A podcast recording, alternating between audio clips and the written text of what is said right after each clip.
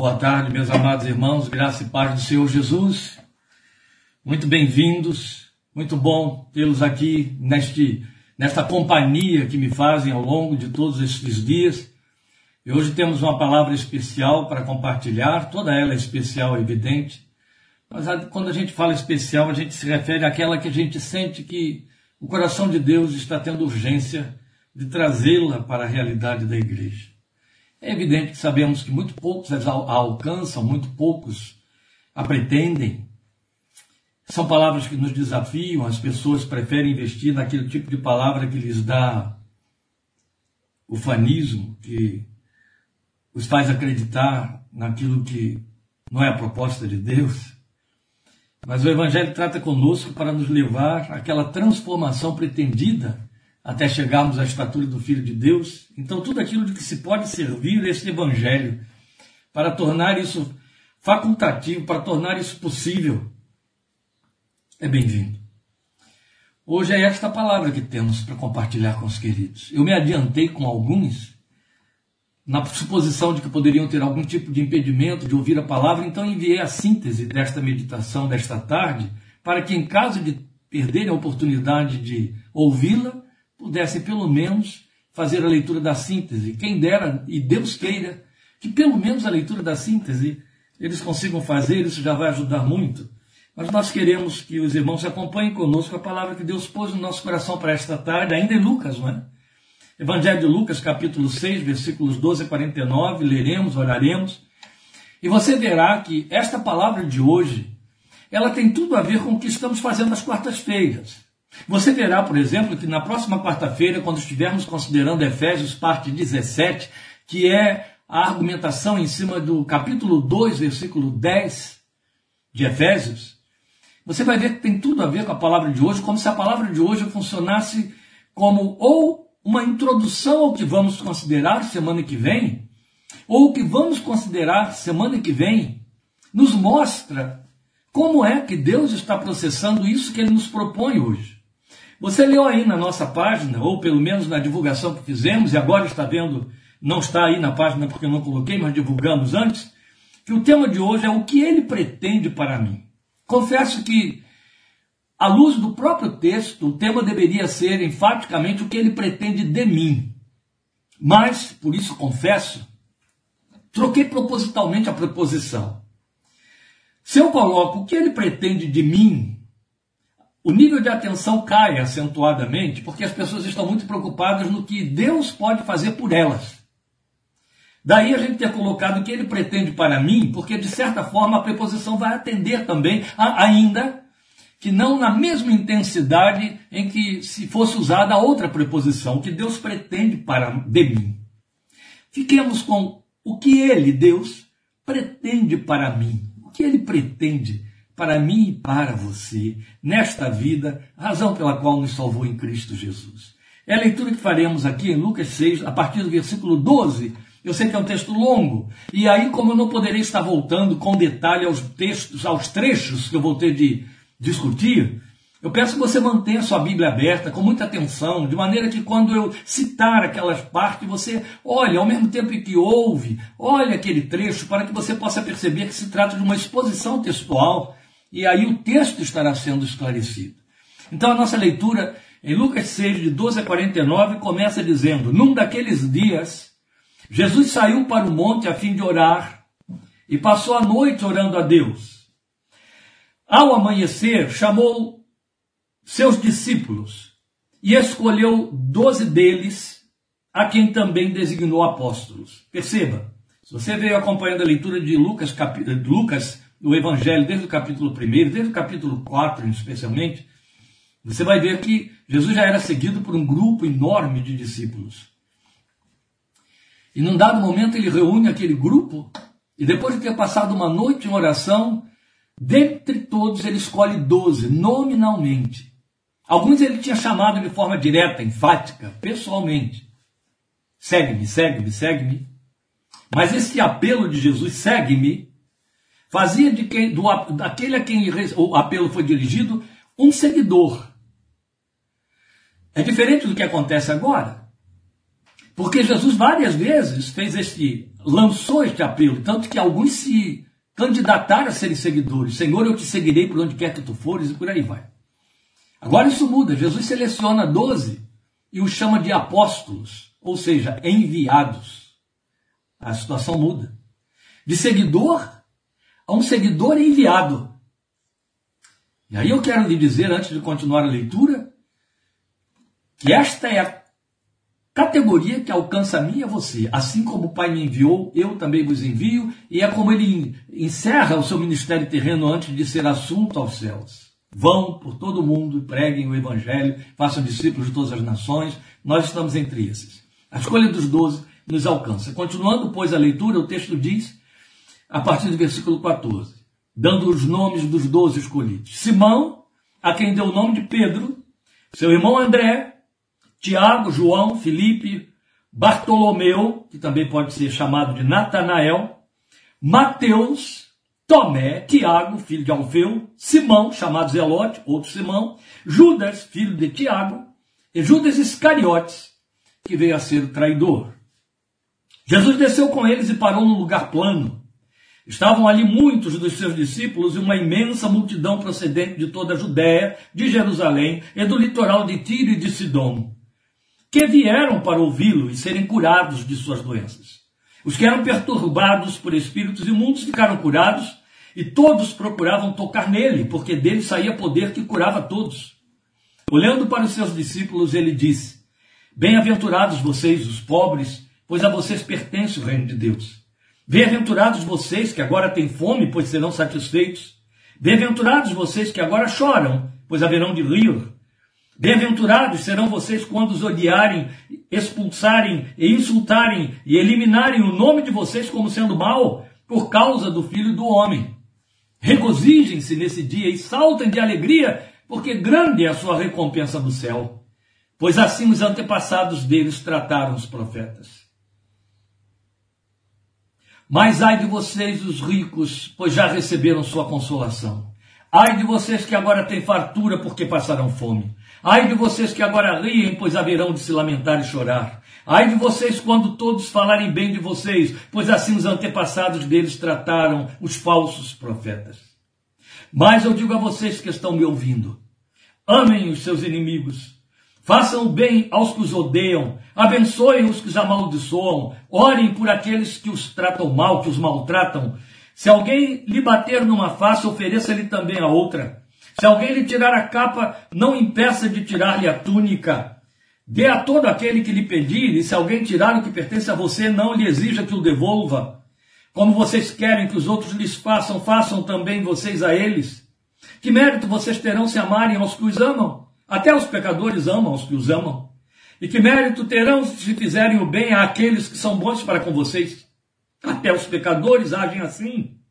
E que mérito terão se emprestarem Há pessoas de quem esperam devolução. Até os pecadores emprestam a pecadores, esperando receber devolução integral. Amem, porém, os seus inimigos, façam-lhes o bem e emprestem a eles, sem esperar receber nada de volta. Então a recompensa que terão será grande, vocês serão filhos do Altíssimo, porque Ele é bondoso para com os ingratos e maus. Sejam misericordiosos, assim como o Pai de vocês é misericordioso. Não julguem e vocês não serão julgados. Não condenem e não serão condenados. Perdoem e serão perdoados. Deem e lhes será dado. Uma boa medida, calcada, sacudida e transbordante será dada a vocês, pois a medida que usarem também será usada para medir vocês. Jesus fez também a seguinte comparação: Pode um cego guiar outro cego? Não cairão os dois no buraco? O discípulo não está acima do seu mestre, mas todo aquele que for bem preparado será como seu mestre. Por que você repara no cisco que está no olho do seu irmão e não se dá conta da viga que está em seu próprio olho? Como você pode dizer ao seu irmão, irmão, deixe-me tirar o cisco do seu olho, se você mesmo não consegue ver a viga que está em seu próprio olho? Hipócrita, tire primeiro a viga do seu olho, e então você verá claramente para tirar o cisco do olho do seu irmão. Nenhuma árvore boa dá fruto ruim, Nenhuma árvore ruim dá fruto bom. Toda árvore é reconhecida por seus frutos. Ninguém colhe figos de espinheiros, nem uvas de ervas daninhas ou de abrolhos. O homem bom tira coisas boas do bom tesouro que está em seu coração, e o homem mau tira coisas más do mal que está em seu coração, porque a sua boca fala do que está cheio o coração. Porque vocês me chamam Senhor, Senhor, e não fazem o que eu digo? Eu lhes mostrarei com quem se compara aquele que vem a mim, ouve as minhas palavras e as pratica. É como um homem que, ao construir uma casa, cavou fundo e colocou os alicerces na rocha. Quando veio a inundação, a torrente deu contra aquela casa, mas não a conseguiu abalar, porque estava bem construída. Mas aquele que ouve as minhas palavras e não as pratica, é como um homem que construiu uma casa sobre o chão sem alicerces. No momento em que a torrente deu contra aquela casa, ela caiu e a sua destruição foi completa. Vamos falar com Deus. Bendito é o teu santo nome, bendito é o teu nome pela tua palavra, e bendito é o teu nome, Senhor Jesus Cristo, pelo ensino que tu, como mestre, trazes ao coração da igreja.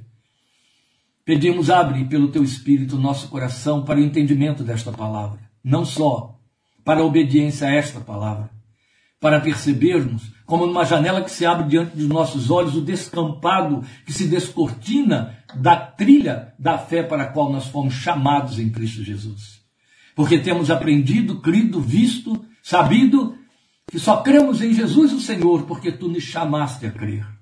E glória ao teu santo nome pelos que obedeceram ao teu chamado.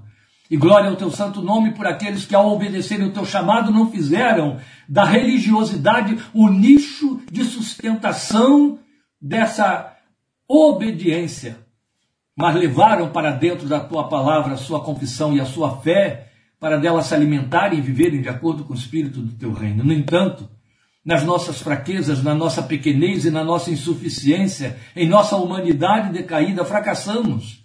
Não conseguimos seguir os teus trilhos de forma digna e à altura do que tu pretendes. Por isso te rogamos, ensina-nos hoje, meu Deus, os trilhos da obediência, para cumprirmos aquilo que é o propósito para o qual nos chamaste a fé em Cristo Jesus, e serve-te desta palavra para trazer ao nosso coração quebrantamento e abertura, comprometimento e desejo de atender ao teu sonho e propósito, porque tu sonhas conosco, tu pretendes a nosso respeito, tu nos desejaste e planejaste antes da fundação do mundo, com um propósito que não pode se desperdiçar em nossos descuidos e devaneios. Por isso te rogamos, ensina-nos e fala conosco em nome do Senhor Jesus. Amém. Amém, meus queridos. Você acabou de ler o texto que nos inspira a pretender esse tema. O que ele pretende para mim? O que ele pretende para você? Sabe, eu disse que mudei o pronome, o, a preposição, perdão, de de a para para que isso não criasse já de imediato uma barreira, uma, uma defesa, até inconsciente, a respeito da palavra ser ministrada, porque nós nos permitimos e fomos induzidos a isso por púlpitos incautos, a entender que quando fomos chamados ao Evangelho, nós demos um ponto de partida para termos acesso ao balcão de uma grande loja de bênçãos e benesses, onde o balconista é Deus. E algumas pessoas se sentem com direitos de serem abençoadas e abençoadas no sentido daquilo que pretendem a respeito da vida, querendo usar a magia da fé. O Evangelho, no entanto, tem proposta muito, muito, muito mais elevada. Tão acima destas coisas que nem sequer pareia nelas. E são propósitos eternos. Deus nos pretendeu a cada um de nós, para dentro da nossa geração, nos chamou à existência para cumprir seu grande sonho de construir um povo zeloso de boas obras. E o grande trunfo, bênção, privilégio que nos foi dado foi de sermos incluídos dentro deste chamado e alcançarmos a graça abençoada de crermos em Cristo Jesus, o Senhor, fruto da graça. Consideramos quarta-feira para os que estão tendo o zelo e a fidelidade de acompanhar os estudos em Efésios, as minutas da fé. E o que eu quero mostrar a você dentro desse discurso, que é bom que a gente já esclareça aqui, é Lucas fazendo um resumo muito sucinto do Sermão da Montanha, em que Mateus se ocupou descrevendo por, e ocupando cinco capítulos, três capítulos inteiros do, do seu evangelho. Jesus está no mesmo lugar. Lucas seleciona as máximas que convêm à proposta do seu registro do Evangelho de Jesus. Então você vai ver que ele resume tanto, por exemplo, o Sermão da Montanha nas bem-aventuranças. Você encontra minimamente sete bem-aventuranças em Mateus, e aqui ele cita só quatro. Mas você vai perceber também que as quatro abarcam as outras três que faltam. Então há um zelo, um cuidado da parte de Lucas para fazer o registro da forma mais sucinta e mais sábia que possamos considerar e que bastam para a nossa fé. E tudo começa com o chamado dos doze. A igreja está representada aqui, e num retrato perfeito, a partir da escolha que o Senhor fez desses doze. A gente costuma dizer que os doze representam a igreja embrionária, o embrião da igreja de todos os séculos, que nos alcança, que chega até nós. E é fato. Eu não quero focar neles, não é esse propósito, tanto que fizemos a leitura longa do texto, desculpem, e de um texto longo, claro. Mas, na verdade, o que eu quero fazer é trabalhar com a referência e o tipo de crentes que, por meio dessa escolha, o Senhor pretende de nós. Grave isso que eu estou acabando de compartilhar com você. Neles, e no que ele pretende e fala para eles, está exatamente a proposta que ele faz para mim e para você. O tipo de crente que ele pretende de cada um de nós por meio do que, por meio dessa vontade, fez a sua escolha a nosso respeito. Então veja aqui. Primeiro eu quero lembrar, antes de mais nada, que esses doze prefiguram o que Paulo mostrou ser de forma generalizada a característica de todos os escolhidos. Aqui está neles representada a característica basal. Mas a característica de todos os escolhidos onde nós estamos diretamente incluídos, foi descrita por Paulo na carta aos Coríntios, a primeira carta, capítulo 1. Eu vou ler para você os versículos 26 a 29. Quando Paulo escreve aos Coríntios dizendo que esta é a característica dos que são chamados, nenhum de nós pode ficar de fora disso, senão quem chamou foi outro. Paulo está dizendo que Deus, ele, ele diz isso no versículo 27, chama a estes nestas condições. Chama quem está nestas condições, aos seus olhos. Aos olhos de Deus, nós precisamos ser incluídos aqui, nos vermos aqui. Então, a partir do versículo 26 de 1 Coríntios 1, Paulo diz: Irmãos, pensem no que vocês eram quando foram chamados. Poucos eram sábios segundo os padrões humanos, poucos eram poderosos, poucos eram de nobre nascimento, mas Deus escolheu o que para o mundo é loucura para envergonhar os sábios. Somos nós, os loucos. Escolheu o que para o mundo é fraqueza para envergonhar o que é forte. Somos nós, os fracos. Ele escolheu o que para o mundo é insignificante. Estamos aqui. Desprezado. Olhe eu aqui. O que nada é, este sou eu. Para reduzir a nada o que é a fim de que ninguém se vanglorie diante dele. Não seria diferente com os doze. Não foi diferente com os doze, eles estão dentro dessas categorias. E jamais é diferente com quem quer que seja, no planeta Terra, em qualquer geração, em qualquer sistema social e em qualquer nível social que não tenha estas características basais na sua estrutura personal. Percebe? O texto não está dizendo que ele nos tornou fracos, insignificantes, nos tornou loucos. Não, o texto está dizendo que ele nos escolheu porque esta era a nossa condição. E fomos chamados assim. E aí estão eles. Lemos o nome dos doze. Aí você tem um Pedro pusilânime, um Tomé caudicante na fé, a quem Jesus até deu o título de incrédulo, lembram disso? Um Filipe tardio para entender. Estou há tanto tempo convosco que não tem desentendido, não tem conhecido quem eu sou, Filipe. Jesus disse para ele: um Natanael ou Bartolomeu, outro nome dele, desconfiado, pode vir alguma coisa boa de Nazaré? O Mateus, que era pária, ele era um dos cobradores de impostos.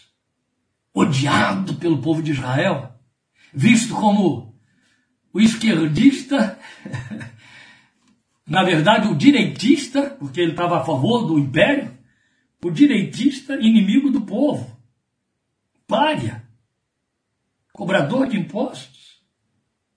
Um outro Simão, provavelmente faccioso, fazia parte da seita dos zelotes. Um João e um Tiago, filhos de Zebedeu, cheios de bravata, de truculência. E um Judas traiçoeiro. Jesus chegou a dizer: um de vocês é um diabo.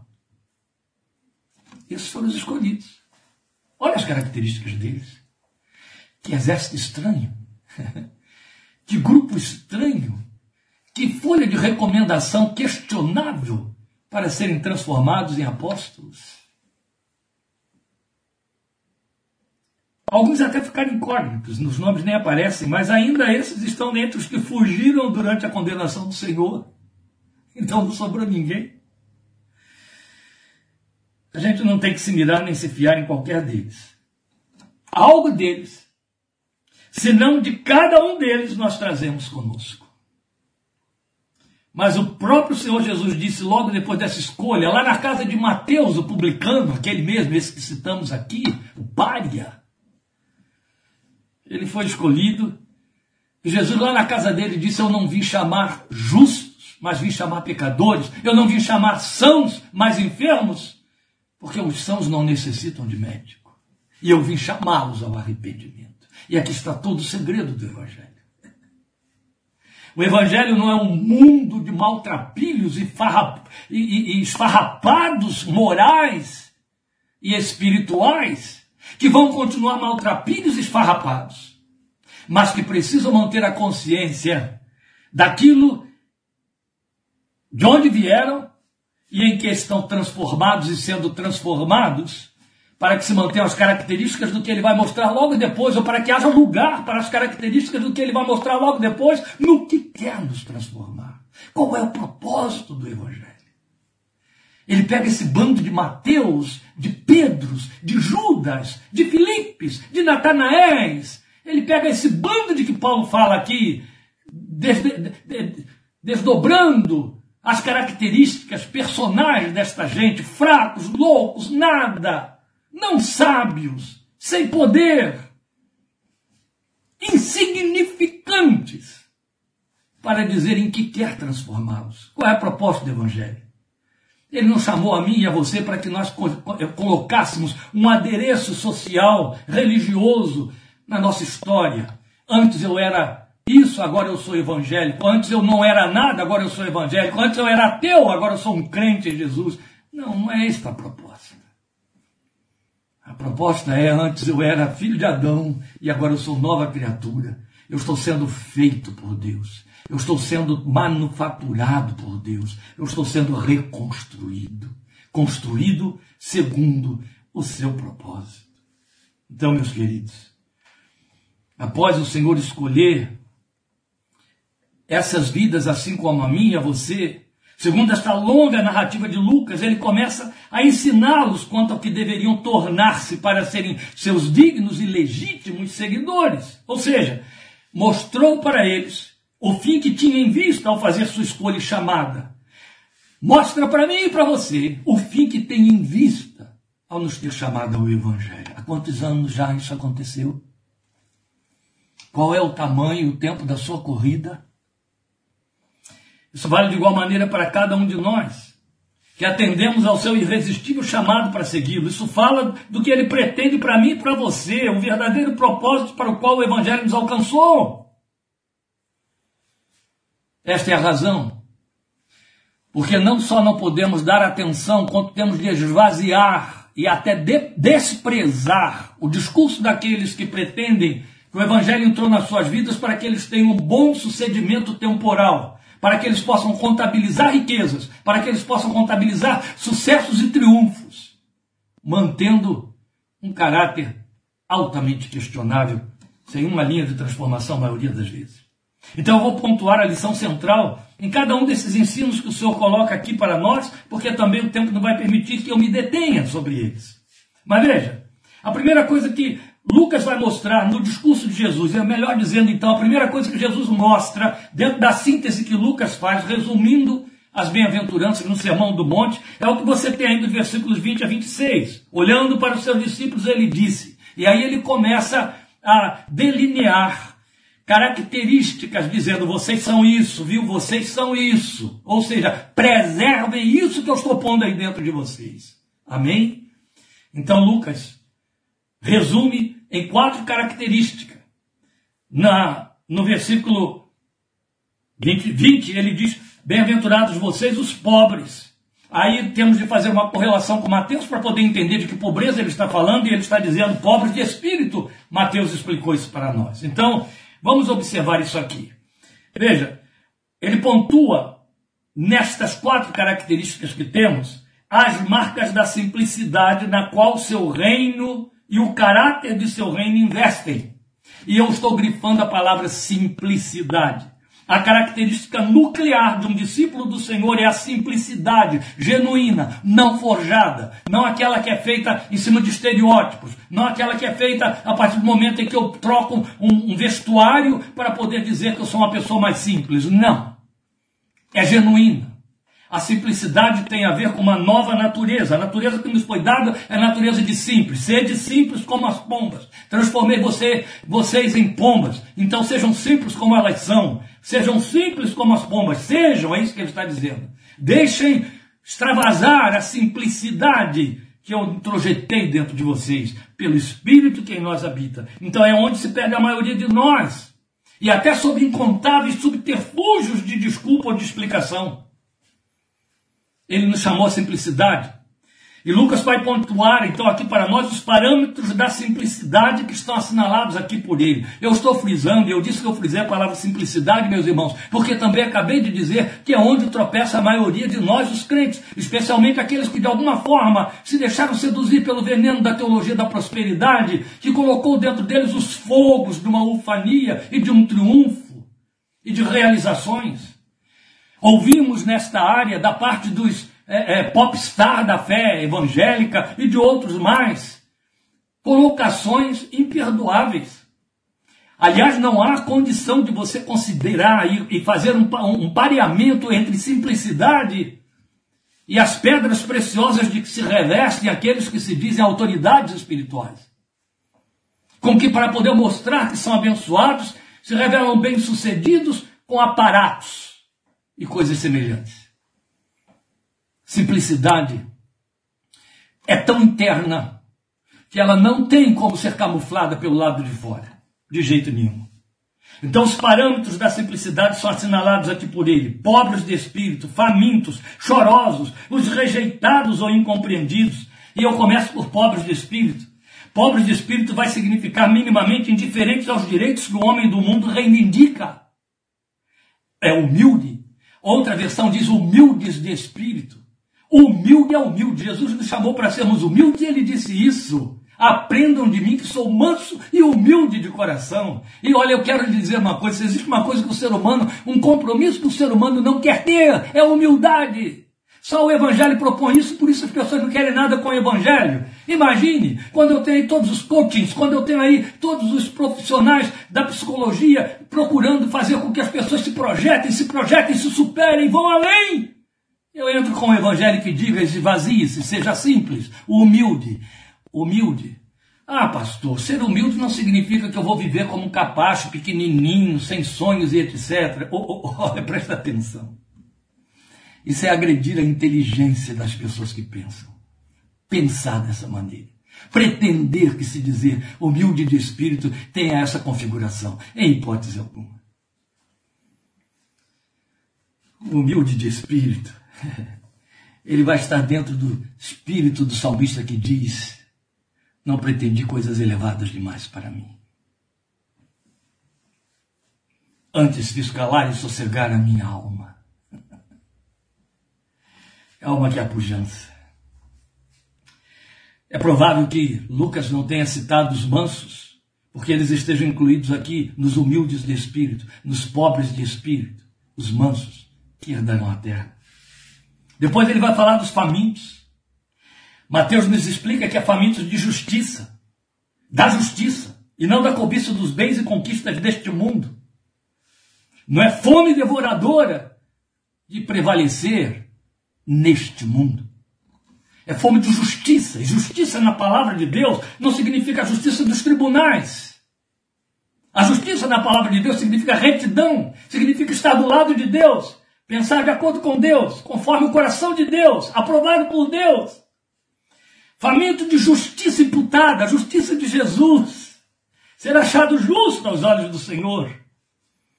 É fome de ser achado do seu lado. E possivelmente aqui entram os misericordiosos. Porque os famintos por justiça, eles têm consciência dos injustiçados e da dor que eles sofrem e exercem misericórdia. E é possível que então Lucas não tenha precisado usar bem-aventurados os misericordiosos porque o incluiu aqui, os incluiu aqui. Depois Jesus fala dos chorosos. Lembra em Mateus? Bem-aventurados os que choram. Ele está dizendo isso aqui, exatamente, no versículo 21. Bem-aventurados vocês que agora choram. Os chorosos, quem são eles? Ele não está falando de lamentadores. Ele não está falando de queixosos, de resmungões. Não, não é isso. Ele está falando dos que têm coração sensível, dos que são reagentes às situações que arrancam lágrimas. Os quebrantados de coração. Lembram que nós consideramos que somos herdeiros da grande unção, aquela vista em Isaías 61, que o Senhor falou na abertura do seu ministério, lá dentro da sinagoga, quando ele disse: O Espírito do Senhor Deus está sobre mim, pelo que me ungiu para pregar boas novas aos quebrantados de coração. Bem-aventurados, felizes, avante, que seria a tradução mais exata da palavra bem-aventurados. Avante vocês que choram, que são quebrantados de coração. Vocês vão ter consolo. Possivelmente, então, aqui estejam incluídos os pacificadores, e aí Lucas dispensou esta referência feita por Mateus. Porque chorosos, quebrantados de coração, são pacificadores. São vidas que têm consolo a oferecer, acolhimento, entende? Acolhimento, acolhem. São sensíveis à dor alheia. Não ficam indiferentes a ela. Não estou falando daqueles que realizam é, é, ações sociais de beneméritos e etc. Não estou falando, porque isso aí não precisa ser crente para fazer. Basta ter consciência de comunidade. Então, não estou falando aqui dos que exercem a misericórdia no sentido de fazer socorro social. Eu estou falando daquele que tem sensibilidade para ver o choro de quem chora, entender o gemido de quem geme, porque sabe o que significa ter uma alma dolorida. Sabe, as vidas muito consoladas pelos bens deste mundo dificilmente são quebrantadas e sensíveis à dor alheia. Dificilmente. Estão entretidas demais com sua própria consolação. Depois ele fala que nos chamou para sermos os rejeitados, os, os incompreendidos, que é como eu estou traduzindo isso aqui. Perseguidos por causa dele, por sua humanidade diferenciada. Quando você ouve a palavra perseguição, e, e, oriunda de um evangelho que, por sua vez, é oriundo de um tempo de perseguição em que espada comia solta para matar, os que pronunciavam o nome de Jesus, você só pensa em perseguição sob essa ótica. Você pensa em violência, você pensa em perseguição religiosa, no sentido de é, portas que se fecham, preconceito. Isso também está incluído.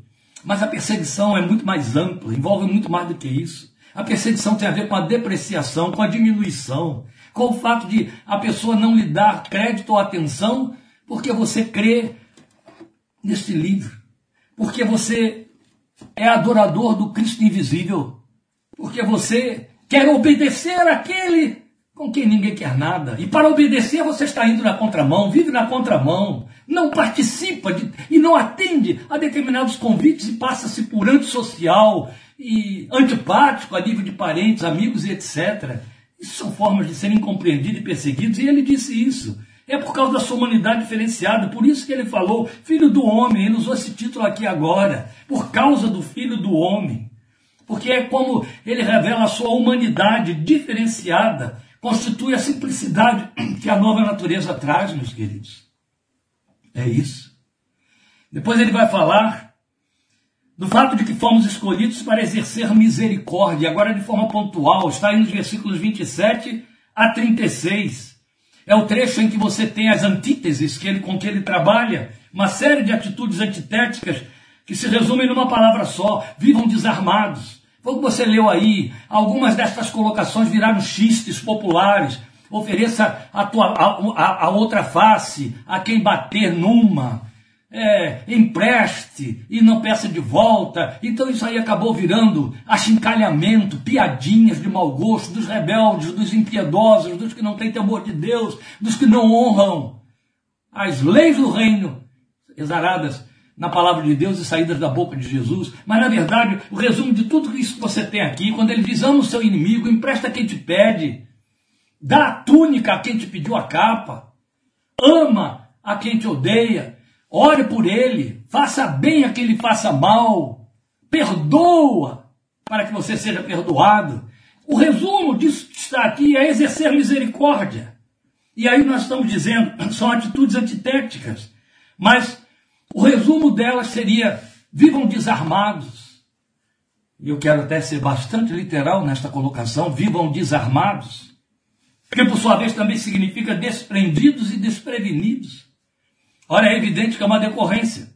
Se eu já estou investido naqueles valores de que ele falou, pacificador, manso, misericordioso, aquele que chora, aquele que tem fome sede de justiça, isso aqui vai fluir de forma mais natural. Porque o humilde de espírito, o pobre de espírito, ele está desprovido, ele está desprendido. É a capacidade de olhar o outro como foi visto por Deus, ele chama atenção para isso, aqui no versículo 35, eu vou ler de novo: Amem, porém, os seus inimigos, façam-lhes o bem e emprestem a eles sem esperar nada de volta. Então, a recompensa que terão será grande e vocês serão filhos do Altíssimo, porque Ele é bondoso para com os ingratos e maus. O que Jesus está, em outras palavras, dizendo é: lembre-se que Ele foi bondoso com você, ingrato e mau nos seus caminhos de perdição. Então ele está dizendo apenas isto: tenha este olhar sobre o outro, veja o outro como você sabe que está sendo visto por Deus. E aqui nós estamos vendo o Senhor levantar uma barreira de resistência, de defesa, de proteção das nossas tendências ah, pelo fato de sermos abençoados, de termos sido escolhidos, de conhecermos a Sua palavra, de termos a liberdade que não esqueça, outros não têm, você tem, porque o Espírito de Deus colocou dentro de você a capacidade de crer nesta palavra, de adorá-lo, de sentar num banco de um culto e cultuar o seu nome. Lembre, houve um tempo que você não fazia nada disso. Nossos amigos, nossos parentes detestam as ideias pura e simples de participar de um culto. Isso é leve para você, isso é atraente a você. E aí o fato de que nos aconteceram essas rupturas que nos libertaram, que nos trouxeram empatia e afinidades com as revelações e as coisas do reino e da graça, a gente acaba pretendendo que tenha algum mérito e se tornou abençoadinho, especialmente porque está numa posição muito diferenciada dos que não estão vivendo estas bênçãos. E não é verdade. E aqui está o Senhor dizendo, alto lá, lembre de quem você é. Lembre-se de qual é a sua verdadeira natureza. Lembre-se de onde você veio. Lembre-se de que o Pai te olha com esse olhar de misericórdia. Então, olhe o outro com esse olhar de misericórdia. O que nós estamos dizendo aqui é que fomos escolhidos para exercer misericórdia. Depois ele vai nos mostrar que nós fomos escolhidos para ser verdadeiros. Isso é o que você encontra nos versículos 43 a 45, como são só três versículos, eu vou ler. Nenhuma árvore boa dá fruto ruim, nenhuma árvore ruim dá fruto bom. Toda árvore é reconhecida por seus frutos. Ninguém colhe figos de espinheiros, nem uvas de ervas daninhas. O homem bom tira coisas boas do bom tesouro que está em seu coração, e o homem mau tira coisas más do mal que está em seu coração, porque a sua boca fala do que está cheio o coração. Muito bonito. Nós vemos num trecho tão sintetizado Jesus falando com uma beleza extraordinária algo incomum. Sabe o que é incomum? Ele está falando de frutos e palavras. Ele está falando de ações e verbalizações.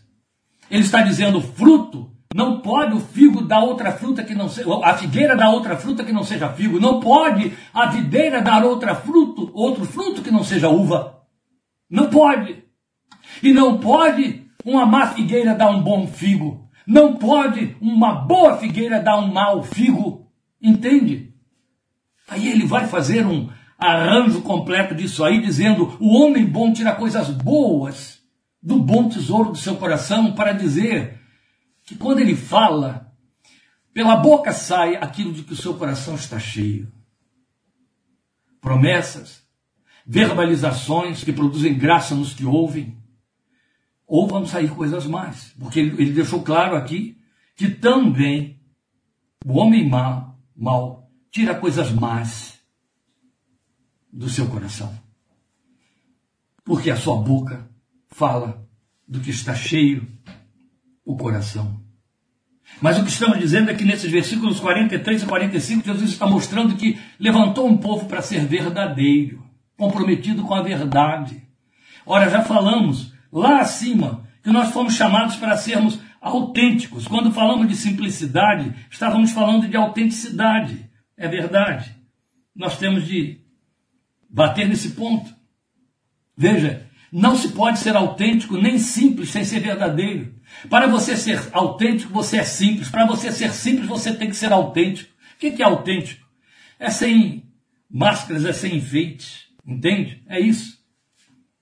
E para você ser autêntico e simples, você tem de ser verdadeiro. A natureza de ser verdadeiro está em viver o que se é, e não o que se pretende que seja visto. Não uma falsa promessa. Isso custou a vida de Ananias e Safira, lembram? Ananias e Safira faziam parte de um corpo de pessoas autênticas, verdadeiras e simples. Elas tinham um pacto comum, não ordenado por ninguém, de doar a favor dos pobres tudo que tinha. Os dois disseram: Olha, vamos dizer a eles aí que a gente está no, meio, no, no mesmo nível, que a gente é igual.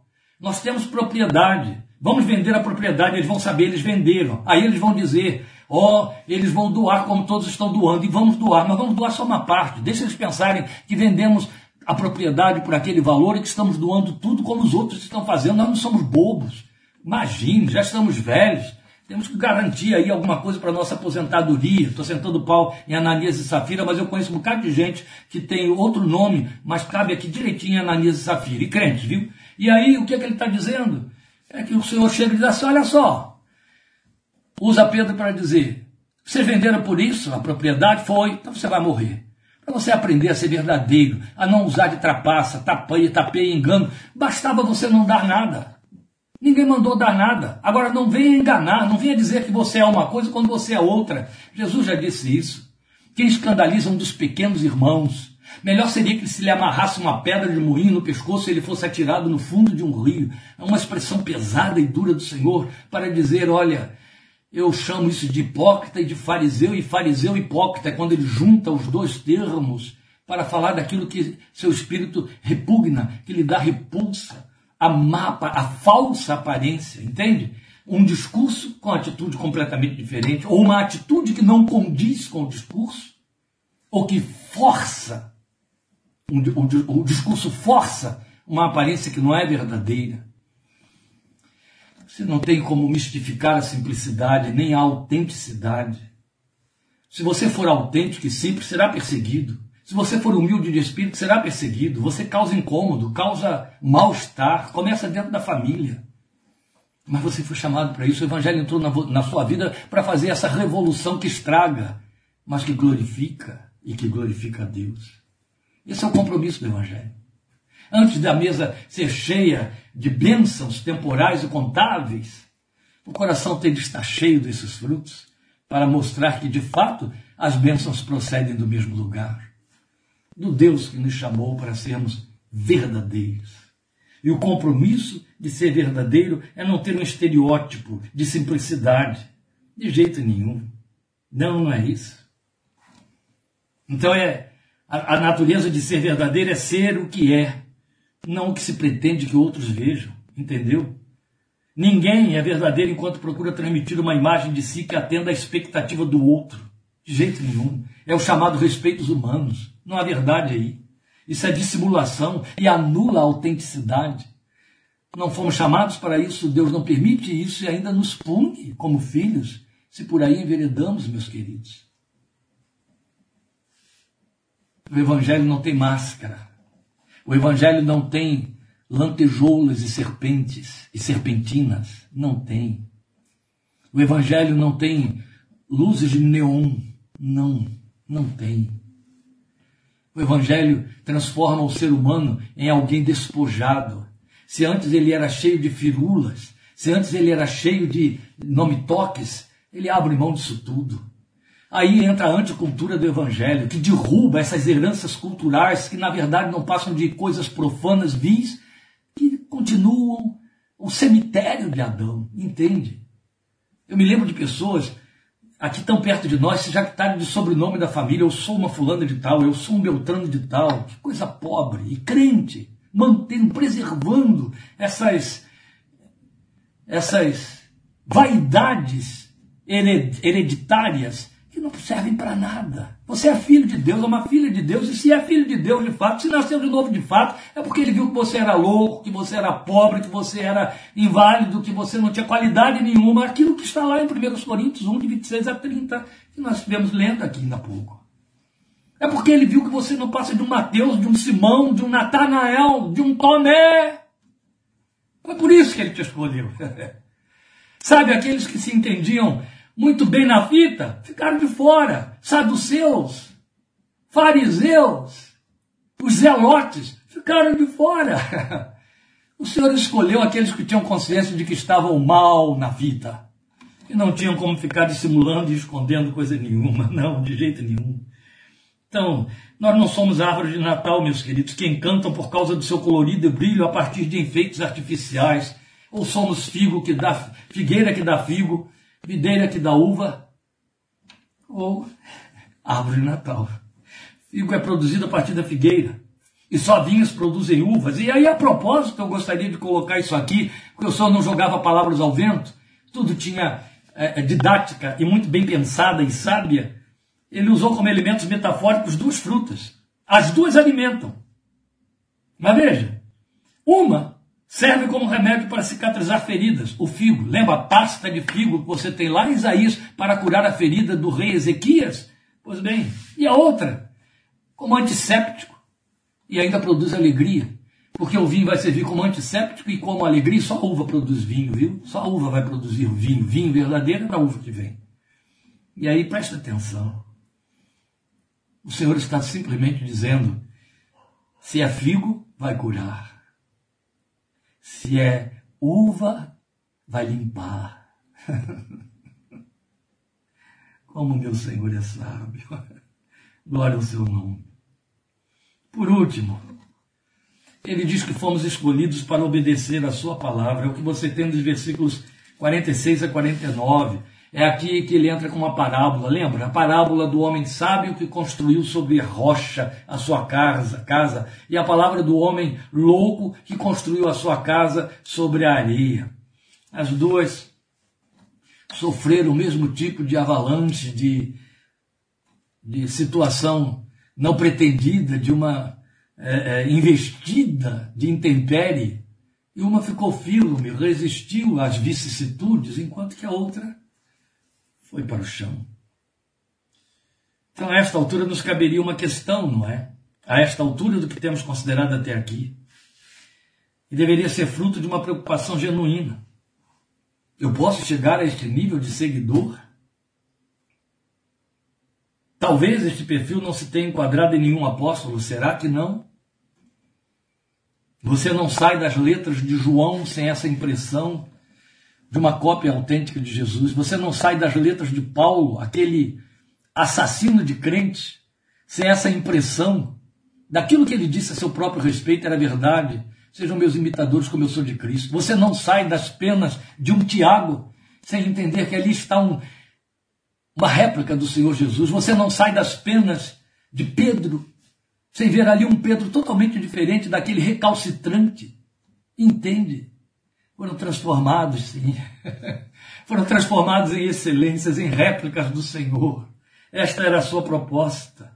E eles alcançaram o cerne do segredo que nós temos de compartilhar aqui, que é o final do texto, e é justamente o que Jesus está nos propondo.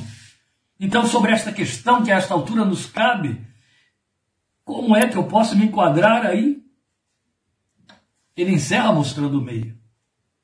Ele chama esse meio de obediência à sua palavra. Eu disse que ele mostra para nós, e é a última parte do seu discurso, segundo a seleção feita por Lucas, ele mostra para nós que nós fomos chamados para obedecer a palavra, mas Paulo, quando começa a sua carta aos Romanos, já começa declarando que é nisso que se resume o Evangelho. Fomos chamados, escolhidos para a obediência da fé.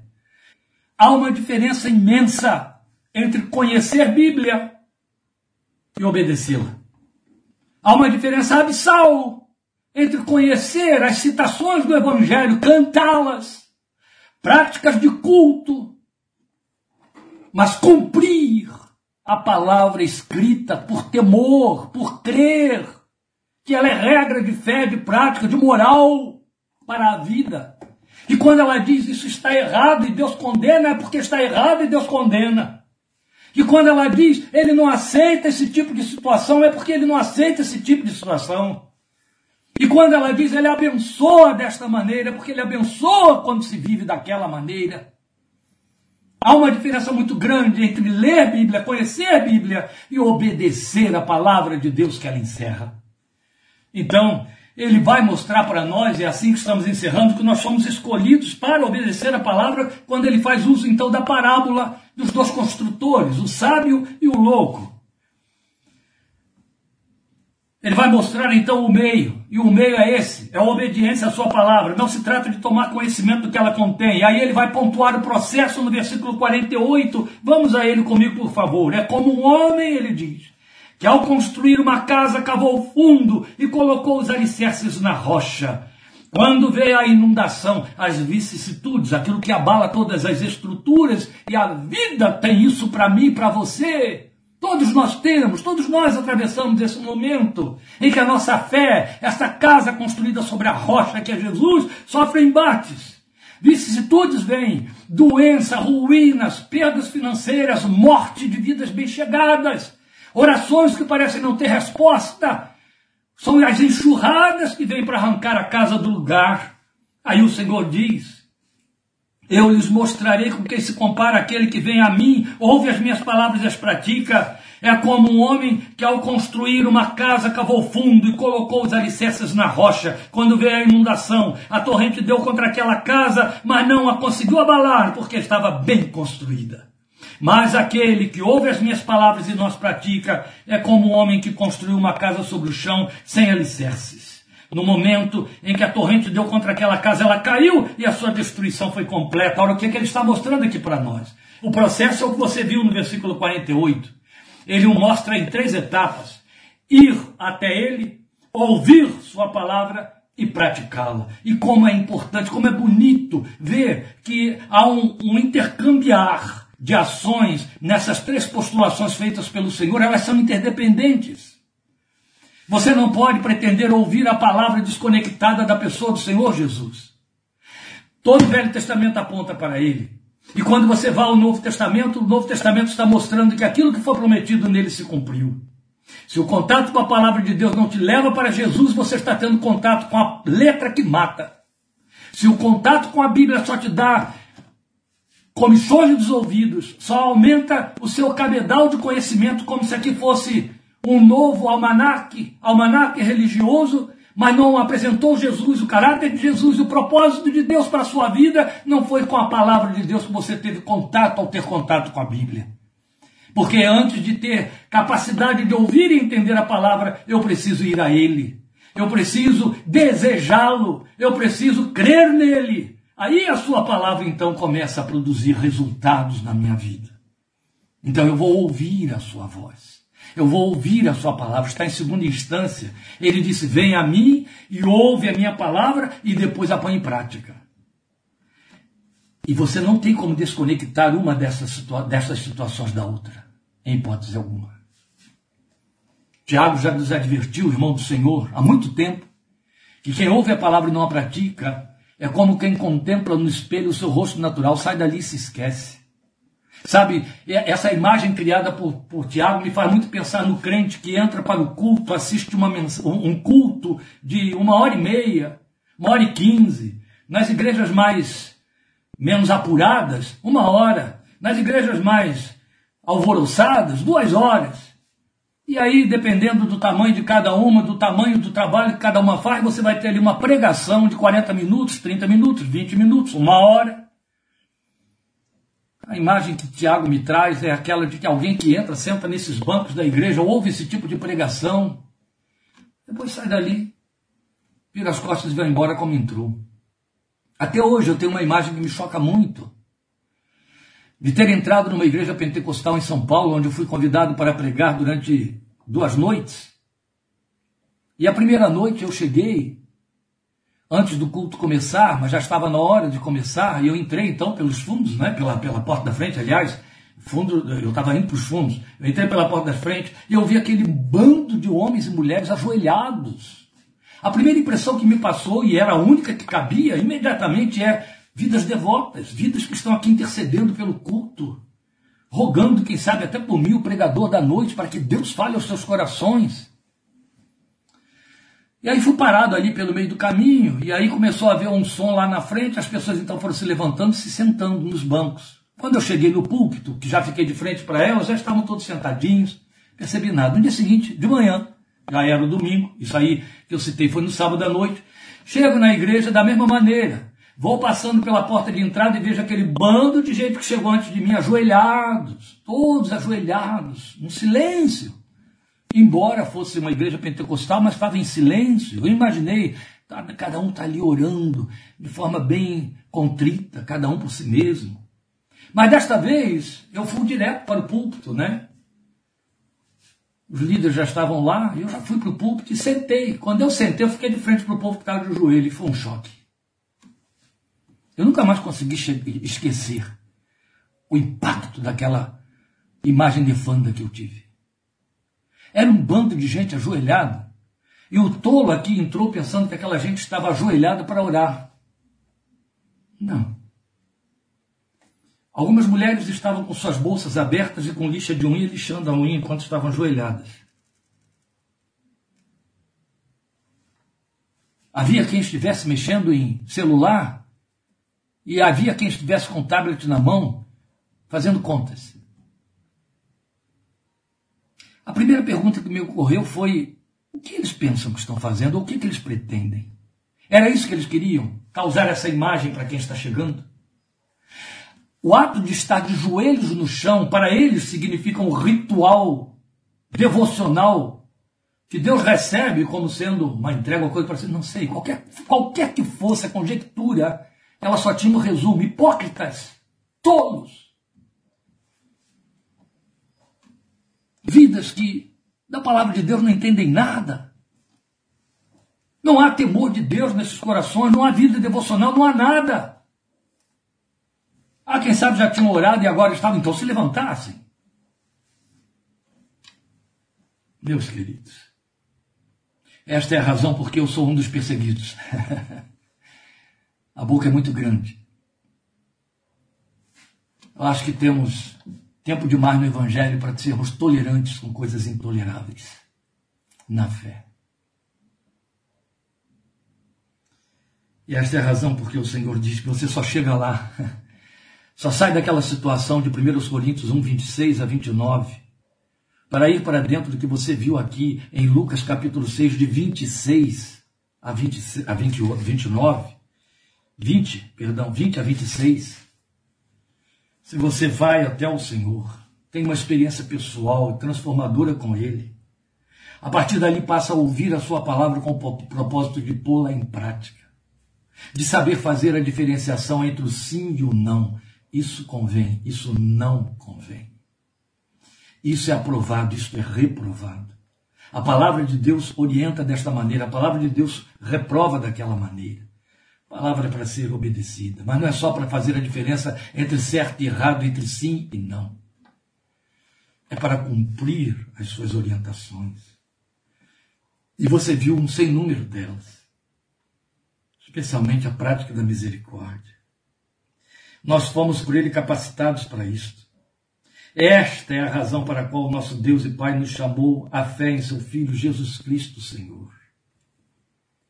Meu irmão, se você até hoje ainda não aprendeu que o Evangelho entrou na sua vida para ir transformando você até que você chegue à imagem do Filho de Deus, a varão, a varão completa, a estatura completa do Filho de Deus, um homem perfeito, mulher perfeita em Cristo. Você não entendeu nada do Evangelho. O Evangelho não entrou em você para que você tenha um título eclesiástico, um título religioso, um título fidúcio, um título ligado à fé. O evangelho não entrou na sua vida para que as pessoas digam: ah, ali vai um crente, ali vai um protestante, ali vai alguém que não vai para a minha igreja, vai para dele. O evangelho não entrou na sua vida para que outros digam: oh, lá está aquele sujeito, aquela sujeita que só vive lendo Bíblia. O evangelho não entrou na sua vida para que você fique dizendo: meu Deus é mais poderoso do que o seu Deus. Olha o que Deus fez por mim. Também não. O evangelho entrou na sua vida para que as pessoas aprendam quem Deus é, olhando para você. Como Deus é, conhecendo você. O evangelho entrou na sua vida para ir transformando você de glória em glória fazendo com que a sua vereda vá brilhando cada vez mais até chegar a ser dia perfeito, fazendo com que você vá sendo transformado à imagem do Filho de Deus. É segundo os Coríntios 3,18. Por isso convido você a dar sequência a isso aqui, quarta-feira. É um desafio que eu lhe faço. Mesmo que você não esteja acompanhando as minutas, pare quarta-feira, oito e meia da noite, para acompanhar conosco o estudo de Efésios capítulo 2, versículo 10 onde nós vamos dar sequência ao que está sendo dito aqui, à luz daquele texto. Deus te abençoe. Obrigado por sua paciência em aguardar o fracasso da nossa, da nossa conexão que falhou mais uma vez. E agora a gente está podendo dar sequência. Mas eu agradeço sua paciência em participar. Deus te abençoe muito e você possa estar conosco, em nome do Senhor Jesus, na próxima quarta-feira. E Deus, querendo Deus, domingo, domingo que vem teremos um culto muito belo aqui. Mostraremos partes deste culto, teremos umas missionárias do Rio aqui conosco, faremos nosso culto de Santa Ceia. Convido você a participar conosco a partir das 17 horas. Domingo que vem estaremos apostos 17 horas, não 17h30, porque teremos aqui um culto de Santa Ceia celebrado com umas queridas irmãs missionárias que amamos muito, que foram nossas ex-ovelhas do Rio e que estarão conosco nos próximos dias na próxima semana. Deus te abençoe e até semana que vem, em nome do Senhor Jesus.